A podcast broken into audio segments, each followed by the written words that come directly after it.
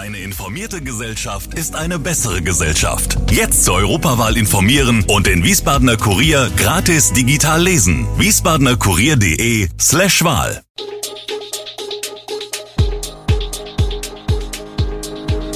Gude, unser morgendliches News Update.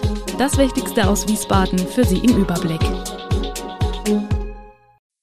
Guten Morgen aus Wiesbaden an diesem 4. April.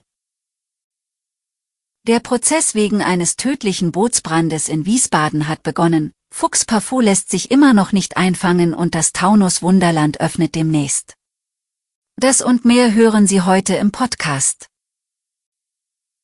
Ein Feuer auf einem Hausboot im Wiesbadener Hafen riss vor einem Jahr ein kleines Mädchen aus dem Leben. Nun steht der Vater vor Gericht. Zum Prozessauftakt brach der 40-Jährige immer wieder in Tränen aus. Er muss sich wegen des Vorwurfs der fahrlässigen Tötung und der schweren Brandstiftung verantworten. Es sei sein Hobby gewesen, den Stahlkahn zu einem Hausboot umzubauen. Der Vater soll laut Staatsanwältin an jenem Morgen in der Kajüte einen Treibstofftank befüllt haben. Dabei habe er nicht darauf geachtet, dass ein elektrisches Heizgerät eingeschaltet war. Als der Mann zum Bug des Schiffes ging, sei das Boot ins Schwanken gekommen und der Kraftstoffkanister umgekippt. Kurz darauf habe sich Treibstoff beim Kontakt mit der Heizung entzündet, es sei vermutlich zu einer Verpuffung gekommen. Das Boot geriet in Flammen, die Siebenjährige starb. Der 40-Jährige sagte zum Prozessauftakt unter Tränen, er sei beim Ausbruch des Feuers von Bord gefallen und habe seine Tochter nicht retten können. Ein 38-jähriger Schwimmer der Berufsfeuerwehr war es, der den Angeklagten an Land brachte. Freiwillig habe er das Boot nicht loslassen wollen. Der Angeklagte kam ins Krankenhaus. Der Prozess wird fortgesetzt. Es ist mittlerweile etwa drei Wochen her, dass das Team der Wiesbadener Fasanerie kurz aufatmen konnte. Mit einem Trick gelang es ihnen, den ausgebüxten Fuchs Parfum einzufangen. Doch am nächsten Morgen war er wieder draußen, berichtet eine Tierpflegerin. Dass ein wilder Rotfuchs problemlos zwei Meter hoch springen kann, sei bekannt. Doch Parfum ist ein Farmfuchs, der sein Leben lang in Menschenobhut war.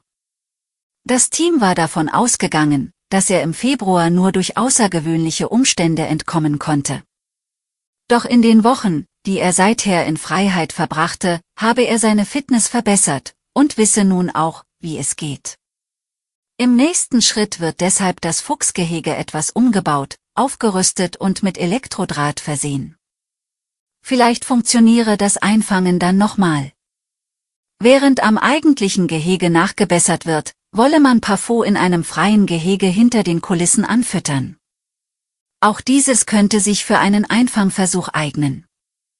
Mit den regelmäßigen Fütterungen will das Team den Fuchs weiter an die Fasanerie binden.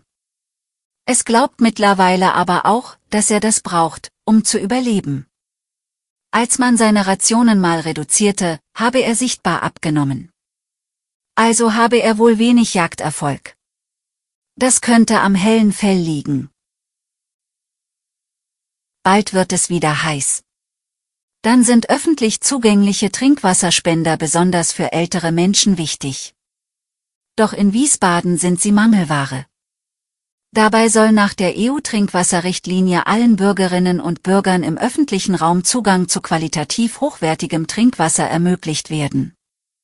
Die Bundesregierung hat diese Richtlinie am 12. Januar 2023 in deutsches Recht umgesetzt. Demnach sollen Städte und Gemeinden Trinkwasserbrunnen in Parks, Fußgängerzonen und Einkaufspassagen bereitstellen, sofern dies technisch machbar ist und dem lokalen Bedarf entspricht. Bei Lage, Zahl und Art der Trinkwasserbrunnen hätten sie aber weitgehende Flexibilität. Auf Anfrage erklärt die Stadt, dass die Errichtung von vier Trinkwasserbrunnen in Wiesbaden geplant sei. Dies entspreche der städtischen Beschlusslage von E4 bis 5 Trinkbrunnen an viel frequentierten Orten. Sie sollen im Rahmen der vier großen Baumaßnahmen der nächsten Jahre in den Fußgängerzonen aufgestellt werden, in der Gerichtsstraße, der Wellritzstraße, der Fußgängerzone und am Platz der deutschen Einheit. Frühere Trinkwasserbrunnen hat die Stadt aufgrund von Hygieneproblemen und Vandalismus abgebaut. Bis die Wiesbadenerinnen und Wiesbadener die geplanten Trinkwasserbrunnen nutzen können, wird es aber wohl noch dauern. Ab Ostern öffnet der Freizeitpark Taunus Wunderland in Schlangenbad wieder seine Pforten. In der Winterpause wurde dort viel gearbeitet. Es sind unter anderem neue sanitäre Anlagen und ein neues Fahrgeschäft entstanden. Es trägt den Namen Milan-Flug und kann von den Gästen selbst gesteuert werden. Benannt wurde das Fahrgeschäft nach dem Rotmilan, einem heimischen Greifvogel. Zusätzlich soll im Herbst eine neue Achterbahn eingeweiht werden, die die längste in Hessen sein soll. Im Rahmen der Erweiterung wurde das Gelände mit heimischen Baumarten wie Ahorn, Birke oder Buche aufgeforstet. Zudem sind im Freizeitpark 15 neue Arbeitsplätze entstanden. In gleich mehreren hessischen Regionen müssen sich Fahrgäste der Deutschen Bahn in den Osterferien und teilweise weit darüber hinaus auf Streckensperrungen einstellen. In Frankfurt sind bereits seit dem 31. März Teile des Citytunnels für S-Bahnen gesperrt. Im Frankfurter Westen wird zudem weiter an eigenen Gleisen für die S6 gebaut, die Strecke ist deshalb vorübergehend nicht befahrbar. Fahrgäste müssen meist in Ersatzbusse umsteigen. Zudem fahren Straßen und U-Bahnen in Frankfurt häufiger, es werden auch S-Bahnen über den Offenbacher Hauptbahnhof umgeleitet. Im Tunnel fahren die S-Bahnen nur zwischen Hauptwache und Hauptbahnhof. Dies betrifft auch die S1, S2 und S9, die von Wiesbaden bzw. Niedernhausen nach Frankfurt und Hanau verkehren.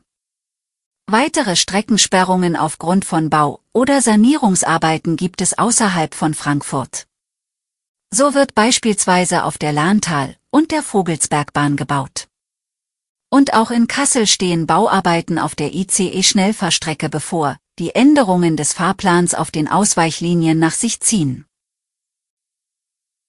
Kaum ein anderes Verkehrsmittel hat in den vergangenen Jahren so polarisiert wie der E-Scooter.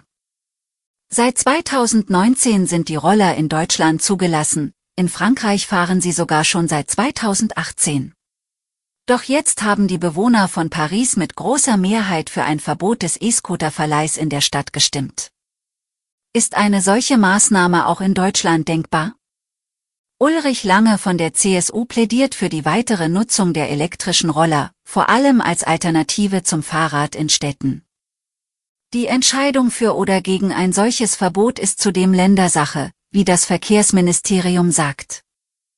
Die zuständigen Behörden der Bundesländer sind berechtigt, Vermietern das Anbieten von Sharing-Elektrokleinstfahrzeugen unter bestimmten Maßgaben, wie das Abstellen auf ausgewiesenen Flächen, zu erlauben. Zwantje Michelsen von den Grünen spricht sich für klare Regeln für die Rolleranbieter aus. Hier seien vor allem die Kommunen gefordert, entsprechende Abstellflächen für die Roller auszuweisen. Diese dürften aber nicht zu Lasten von Aufenthaltsflächen oder der Flächen für den Fuß- und Radverkehr gehen. Alle Infos zu diesen Themen und noch viel mehr finden Sie stets aktuell auf wiesbadener-kurier.de. Gude Wiesbaden ist eine Produktion der VRM von Allgemeiner Zeitung, Wiesbadener Kurier, Echo Online und Mittelhessen.de. Redaktion und Produktion die NewsmanagerInnen der VRM. Ihr erreicht uns per Mail an audio.vrm.de.